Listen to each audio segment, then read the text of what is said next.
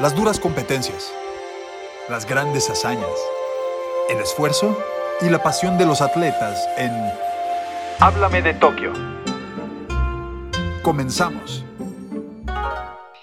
¿Cómo están y bienvenidos a este primer episodio de un podcast muy especial, Háblame de Tokio? Y es precisamente lo que vamos a hacer, Platón Carrera y Cristina Alexander con ustedes. Y es que ya finalmente, Tlato, ya puedes respirar. Oficialmente estamos en los Juegos Olímpicos de Tokio 2020. ¿Qué se siente después de lo que vimos ahora en la ceremonia de apertura? Me encanta compartirlo contigo, Cris, este podcast de Háblame de Tokio. Y bueno, felices eh, días olímpicos. Ahora estamos por fin en días olímpicos, eh, casi, uh, por fin. Y siempre, Sabemos que es en año bisiesto, ¿no? Cada cuatro años, en año par. Bueno, estos son unos Juegos Olímpicos súper diferentes, lo sabíamos, venimos de la pandemia, de una postergación, de una posible cancelación.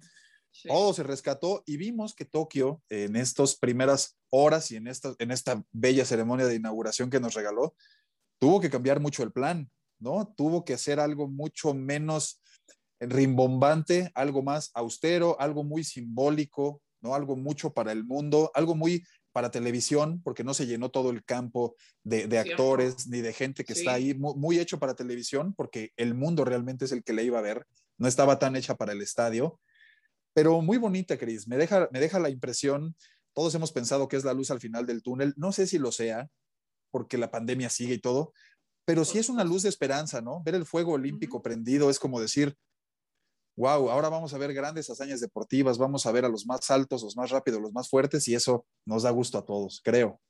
Nos transporta a los otros Juegos Olímpicos, ¿no? De cuando no tuvimos que pensar en la vida tan seriamente como lo hemos tenido que hacer en este último año y cachito también un poco más para otros países pero yo creo que eh, el momento en el que vi la llama olímpica y, te lo platico con la piel chinita, realmente es eso, es una bonita distracción, al menos, y es un aviso de que nos estamos preparando para de nueva cuenta ver unos Juegos Olímpicos. Y bien lo dices, Plato, el hecho de que lo estemos viendo, sí, por supuesto, por todos lados vemos Tokio 2020, pero estamos en el 2021 y por primera vez históricamente hablando, lo estamos viendo eh, en un año no par también. Entonces, para Thomas Bach, por supuesto que querían mantener este Tokio 2020 para que no estuviera como ese asterisco eh, para ellos eh, en la historia, porque sí habíamos visto por primera vez también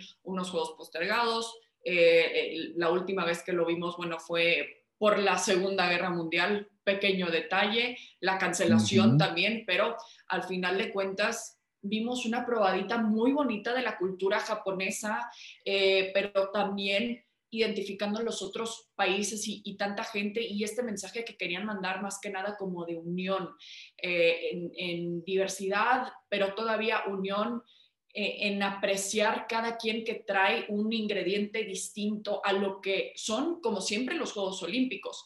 Pero eh, al final te quiero preguntar, ¿con qué elementos te quedas en esta ceremonia? Me quedo, me quedo mucho, Cris, lo, tú lo, resumes muy bien y lo aglutinas muy bien.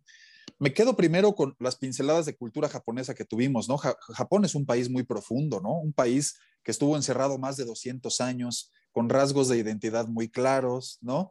Los vimos, tal vez habríamos esperado más, más de ellos, pero los que vimos fueron muy bonitos y los vimos en todos los sentidos, porque vimos desde la eh, dinastía Edo, ¿no? Desde cosas de, que pintaban esta, esta época antigua de Japón, hasta los videojuegos que acompañaron con la música todo el desfile de los atletas, ¿no? Eh, eh, es decir, ahí están todas las pinceladas japonesas que se fueron dando, el samurái al final, con una pianista maravillosa, ¿no? Increíble cómo fusionaron ahí estos dos momentos históricos.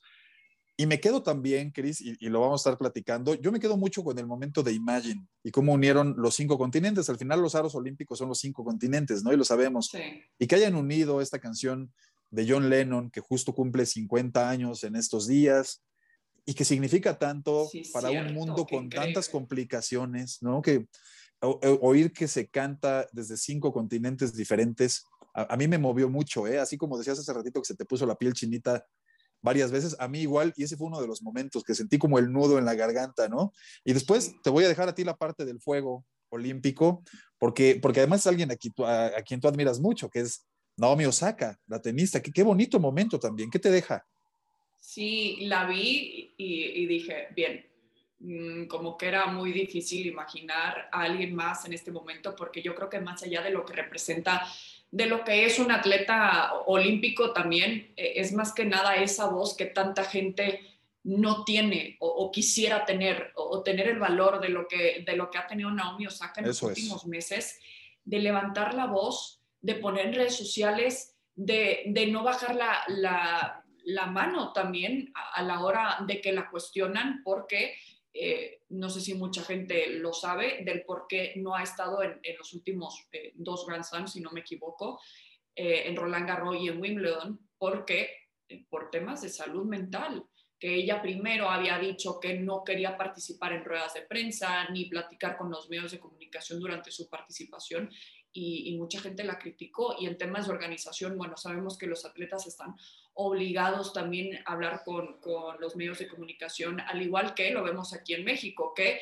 al menos los futbolistas son obligados por pasar por la zona mixta también, no están obligados a pararse con los medios de comunicación, pero en fin, todavía existe como que esa presión mediática que nosotros se nos hace muy fácil platicarlo, pero a final de cuentas estar del lado del atleta es algo que ha demostrado poco a poco Naomi Osaka, que mucha gente decía, yo, y yo creo que está como que de, qué bueno que ella lo dijo, porque a mí me da miedo decirlo y, que tuviera la reacción que está teniendo ella.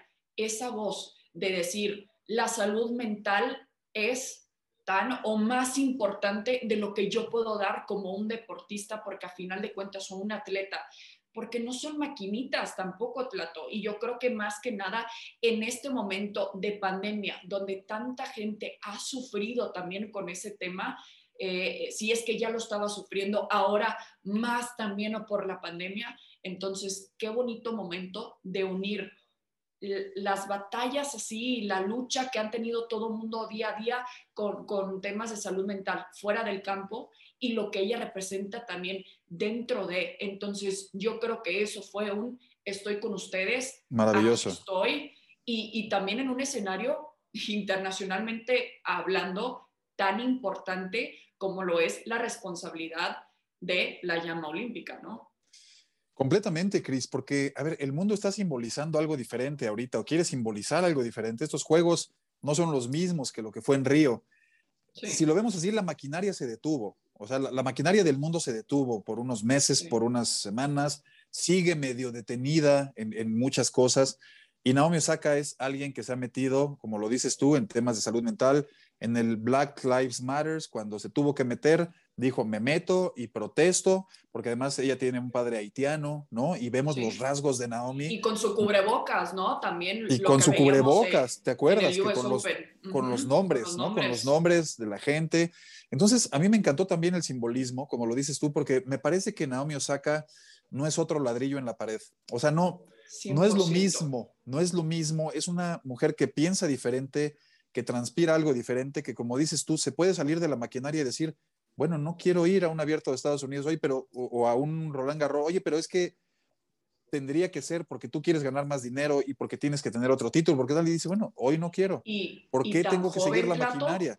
Tan también, joven. tan joven, poder alzar la voz de esa forma y, y, hablando como alguien, como si tuviera todos los años de experiencia, bueno, obviamente años luz, ¿no? De, de lo que son otros que no tienen la misma experiencia que ella o lo que ha vivido, desde la primera vez que realmente nos dimos cuenta de Naomi Osaka, eh, eh, justo era una batalla también mental con lo que vimos de Serena Williams. Pero eh, a, final de cuentas, yo creo que realmente todo lo que vimos en esta ceremonia de apertura fue como que nos fue llevando en emociones distintas, en, contar una historia, el agregaron ese elemento también de, de comedia que a mí me encantó cómo los bonitos fueron representando las disciplinas distintas. Eh, Increíble. ¿qué, te parece, qué, te pareció eso? A mí me, me encantó. Me encantó, me encantó. Eh, habíamos escuchado y sabíamos que, que, los pictogramas, estos que representan a los deportes, era la primera vez que se movían, ¿no? Y cuando los estemos viendo en la televisión se van a mover. Bueno, nunca pensamos que la cultura japonesa se fusionara entre el teatro, ¿no? El diseño gráfico, eh, eh, el videojuego, porque todo fue una representación maravillosa, ¿no? Y, lo decías tú, Cris, a ver, tuvo que representar 50 pictogramas diferentes y lo tuvo que hacer con alguien que le ayudaba a ponerle en algún momento para alterofilia, para canotaje, para remo. Y el monito blanco que lo cargaba luego también. Una maravilla, una maravilla. Esa parte me encantó, ¿no? La parte más deportiva, además, o sea, estamos viendo los deportes, eh, e, esa, parte me, maravilló. Y, bueno, sí tuvo parte de, esta, de muchas cosas japonesas, ¿no? El humor, la elegancia, el diseño, o sea, todo lo que es Japón. Sí. Sí, 100%. Y bueno, ya oficialmente he inaugurado los Juegos Olímpicos eh, y ahora también me toca hablar entonces de la actividad de, los mexicanos, pero eh, antes de platicar sobre lo que ha sucedido con Jessica Salazar, vamos a escuchar esta exclusiva que tuviste tú con ella, Plato, y volvemos con más. Sí he tenido muchos altibajos, ¿no? Eh, no duermo bien, no como bien, no entreno bien, o sea, es una incertidumbre inexplicable. Eh, la verdad no se lo deseo a ningún deportista que, que, esté pasando por este tipo de situaciones. Y como lo mencioné en mi primer video, todavía recuerdo que, que dije que nuestro deber es eh, pues defender nuestros colores en las canchas y no pues, en los escritorios.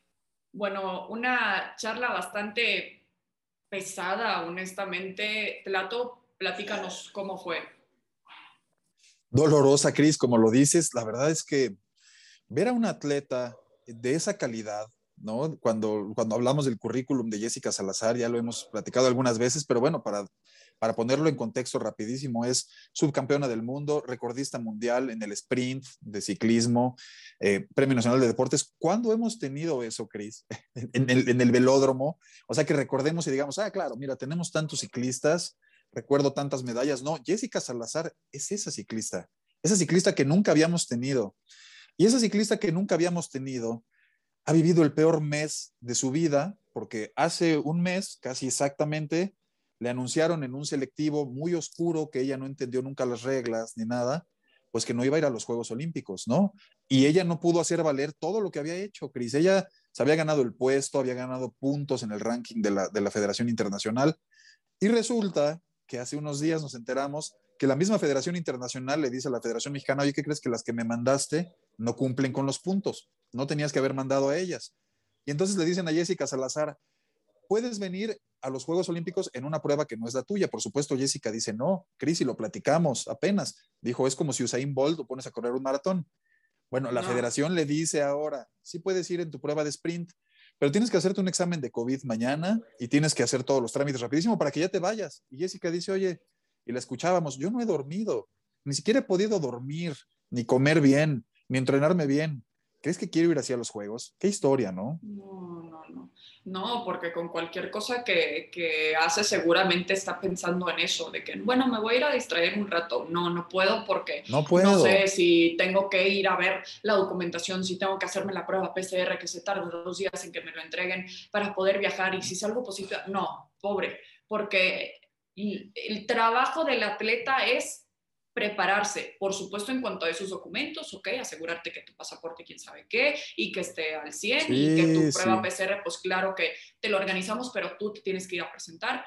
Esas cosas, por supuesto, ella como atleta organizada lo tiene.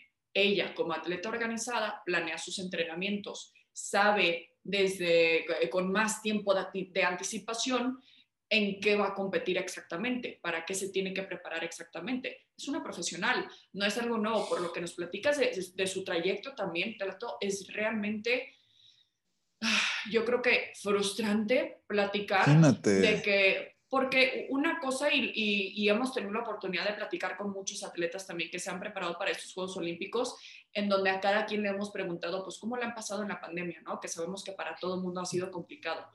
Pero es increíble que ella la haya eh, eh, pasado tan pesado, no por temas de pandemia, sino por un papeleo que es el trabajo de estas personas y no de ella. No puede estar al pendiente de ellos. Es, Es realmente triste. ¿Qué crees que va, que va a pasar entonces, Lato, con, con Jessica? ojalá, que, ojalá que vaya, Cris. Mira, eh, ayer la vi muy renuente. Obviamente, y, yo se lo preguntaba, ¿no? ¿Cuántas veces te ha cambiado el estado de ánimo en un mes? ¿No? O sea, de decir no voy, a, que hace cuatro días le digas sí vas, pero en otra prueba les digo no, pero de repente te dicen, ¿qué crees? Que por lo que tú estabas luchando, porque hay que decir que Jessica eh, hizo una buena estrategia legal de acudir al Tribunal de Arbitraje Deportivo, ¿no? A, Suiza. Perfecto. Y, y, con esto sus abogados mandaron todas las pruebas de que ella se había clasificado, que ella había dado todos los puntos, que no era, que no era justo. Y ella lo que decía es, yo quiero ganar ese lugar en los 500 metros. Bueno, Hoy, gracias a todo ese papeleo, claro que el presidente de la federación tuvo miedo de que, de que algo pasara. Recordemos que hace poco Paola Pliego, te acordarás, le ganó 15 millones de pesos a la CONADE por daño moral por haberla dejado fuera de los Juegos Olímpicos de 2016, ¿te acuerdas? Por un positivo de dopaje que después nunca se confirmó. Bueno, claro que ahora los directivos después de ese caso dicen, oye, ella me puede demandar después por daño moral, porque yo le estoy haciendo un daño moral de toda su vida de entrenamiento, ¿no? Entonces, creo que Jessica si es lo que estaba buscando ir. Yo sé que ella piensa en sus compañeras y que hay gente que ya está puesta para eso, pero también debe, saber que ella se lo ganó, Chris, y que ella ha luchado por eso. Y que yo sé que ella quería ir por una medalla, ella no quería ir nada más a pasearse o a representar a México, no. Y eso es lo que ella siente ahorita y dice, llevo un mes sin hacerlo, pero ojalá que vaya, Chris. Yo, yo esperaría que, Jessica tome las maletas y pueda ir a Tokio y la podamos ver allá y todos estaremos orgullosos de que esté allá. Eh, esperaremos que dé su mejor esfuerzo, como con todos los atletas mexicanos, y yo estaría muy contento y estoy seguro que tú también y que, todo, que toda la gente, porque verla llorar de impotencia es terrible, pobre. Pobre. Sí, entonces sí, ojalá la podamos ver allá bien lo dice Slato y yo creo que las compañeras van a ser también una bonita distracción, una manera de desconectarse, de poder dejar eso en el pasado y enfocarse en el podio o enfocarse en dar su 100% también, que eh, es lo que más le podemos pedir en estos momentos que han sido tan eh, turbulentos también para ella. Eh, con eso vamos a hacer nuestra primera pausa, Tlato, pero todavía tenemos tiempo para platicar de cómo le ha ido también a la delegación mexicana que vimos actividad de Kenia Lechuga y también de algunos atletas en tiro con arco. No se vayan. Me encanta. Háblame de Tokio. Muchas gracias por continuar con nosotros en Háblame de Tokio con Cristina Alexander y Tlatuani Carrera. Tlato, ayer eh, hasta nos escribimos, ¿no? Porque lo que vimos de Kenia Lechuga fue muy emocionante y apenas eh, fue esta ronda de clasificación y, y vaya que arrancó con todo la mexicana. ¿Cómo la viste? Sí, estábamos tan emocionados que estábamos intercambiando mensajes de WhatsApp, Chris. Y es que, a ver, no es para menos. Yo siempre he dicho que Kenia, todos los atletas olímpicos, ahora que tuvimos muchas oportunidades de hacer entrevistas con ellos, siempre inspiran, ¿no? O sea, creo que, creo que te das cuenta que tienen una mentalidad diferente y que por eso son diferentes al resto, ¿no? Hay, hay que decir que un atleta olímpico, cuando sacamos cuentas, es uno en un millón, Chris, en, en México, porque en México esta vez hubo 160 representantes, casi siempre hay 130 representantes. Esta vez por el béisbol y porque hay equipo de fútbol creció un poco la delegación. Pero somos 130 millones de habitantes y si te das cuenta, 130 atletas son, o sea, es uno en un millón.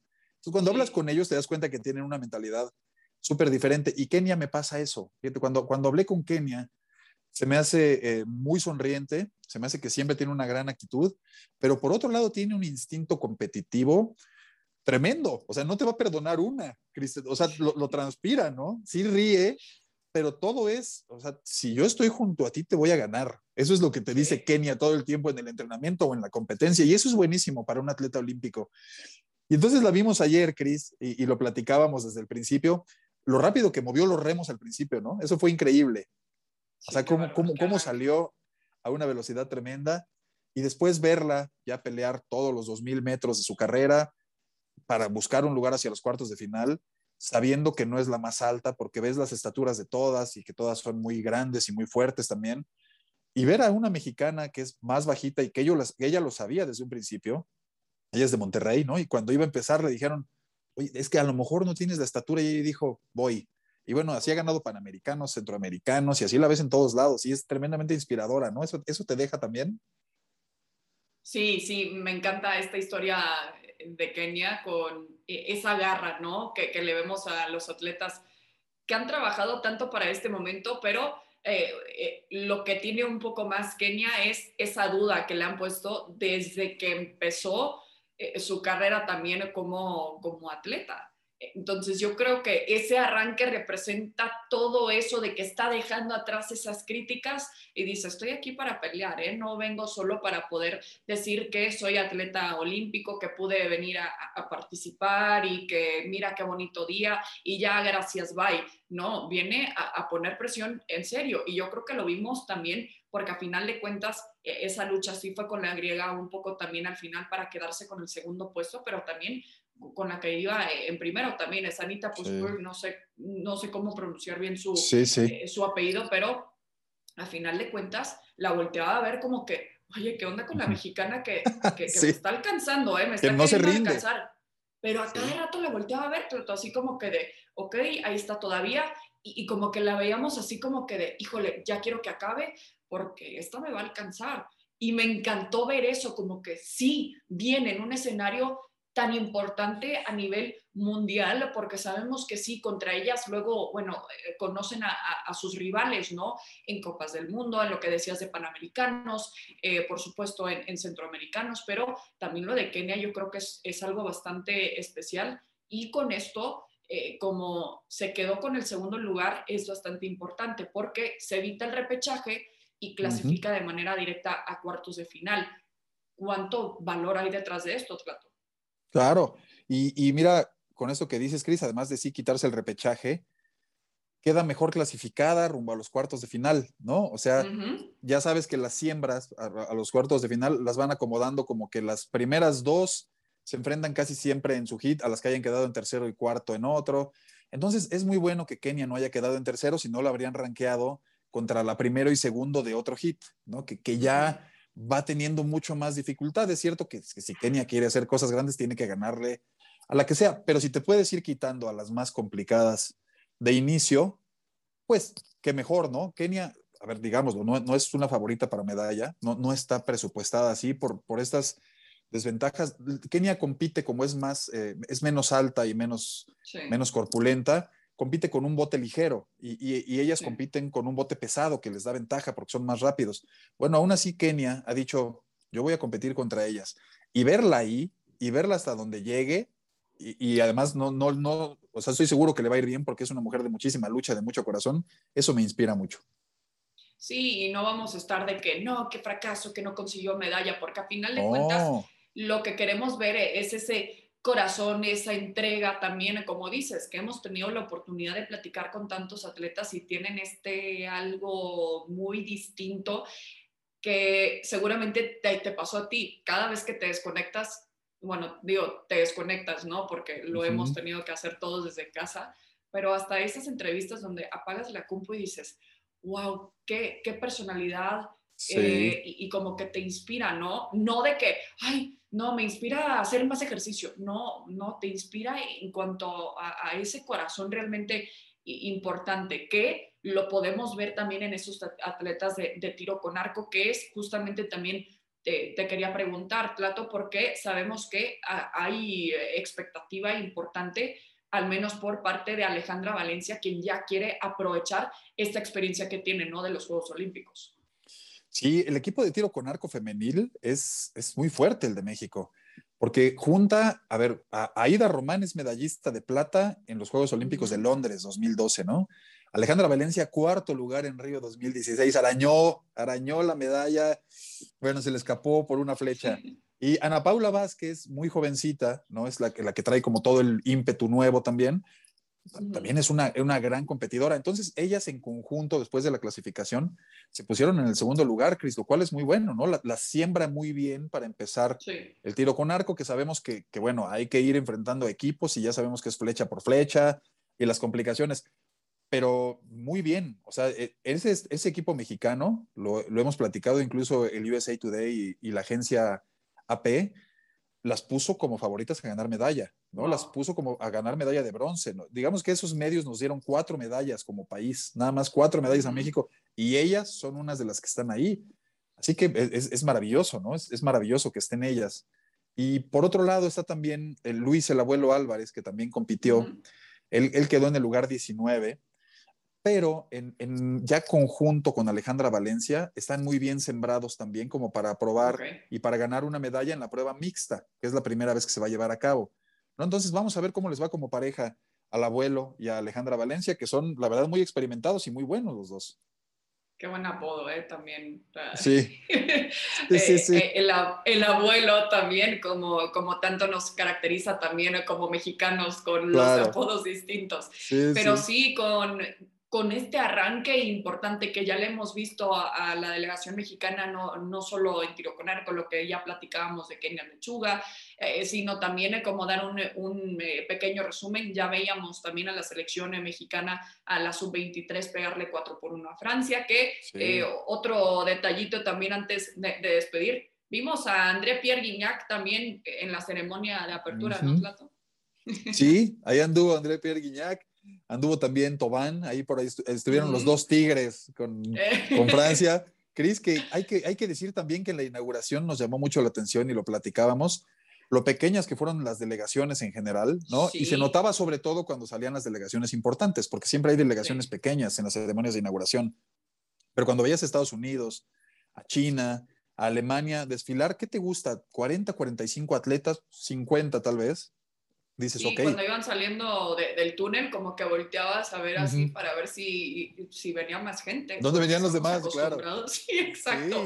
Porque sabemos que esta parte luego tarda bastante, pero, pero en parte es por la cantidad de gente que vemos justamente salir de, de esos túneles. Pero con ese desfile me quedo con las lágrimas de Gaby López también. lo que significa para ella, así como que volteando a ver y, y, realmente poder apreciar ese momento fue muy especial, ¿no? Muy inspirador. Me gustó mucho la actitud del equipo mexicano, me gustó mucho el uniforme. ¿no? fue muy elegante para una ceremonia de, inauguración. Y, y, sí, ese desfile de los atletas, al final eh, te das cuenta lo que dice Thomas Bach, ¿no? Todo es por y para ellos, porque ellos también tienen la tarea, Cris, y así ha sido desde los tiempos antiguos, de inspirar al mundo, ¿no? De enseñarnos realmente cuáles son nuestros límites como seres humanos, porque, a ver, yo estoy seguro que jamás, jamás, ni aunque hubiera entrenado, podría correr como Usain Bolt, pero sí sé que un ser humano puede correr tan rápido como él, y yo como especie humana me siento orgulloso y digo, bueno, claro, él por lo menos es como yo, se supone, ¿no? Tiene dos piernas, dos brazos, o ver un Michael Phelps o ver a Simone Biles, sabemos que es, ellos nos enseñan los límites de nuestro cuerpo y eso es inspirador. Así que qué bueno que están los Juegos Olímpicos ya, Cris. Bueno, y con ese bonito mensaje voy a aprovecharlo, Tlato, para despedir ya esta primera edición de Háblame de Tokio, pero aquí vamos a estar bastante seguidos, se van a cansar de nosotros, ni modo, porque ya llevamos también bastante tiempo esperando este gran momento y es un gusto también compartir estos distintos espacios contigo, Tlato. Igual para mí, Cris. Igual para mí es un placer platicar de Olímpicos y hacerlo contigo es una maravilla. Así que 17 días nos van a tener que aguantar por aquí, lo que duren los Juegos Olímpicos. Y aquí les vamos a estar trayendo lo mejor con un cafecito, ¿no?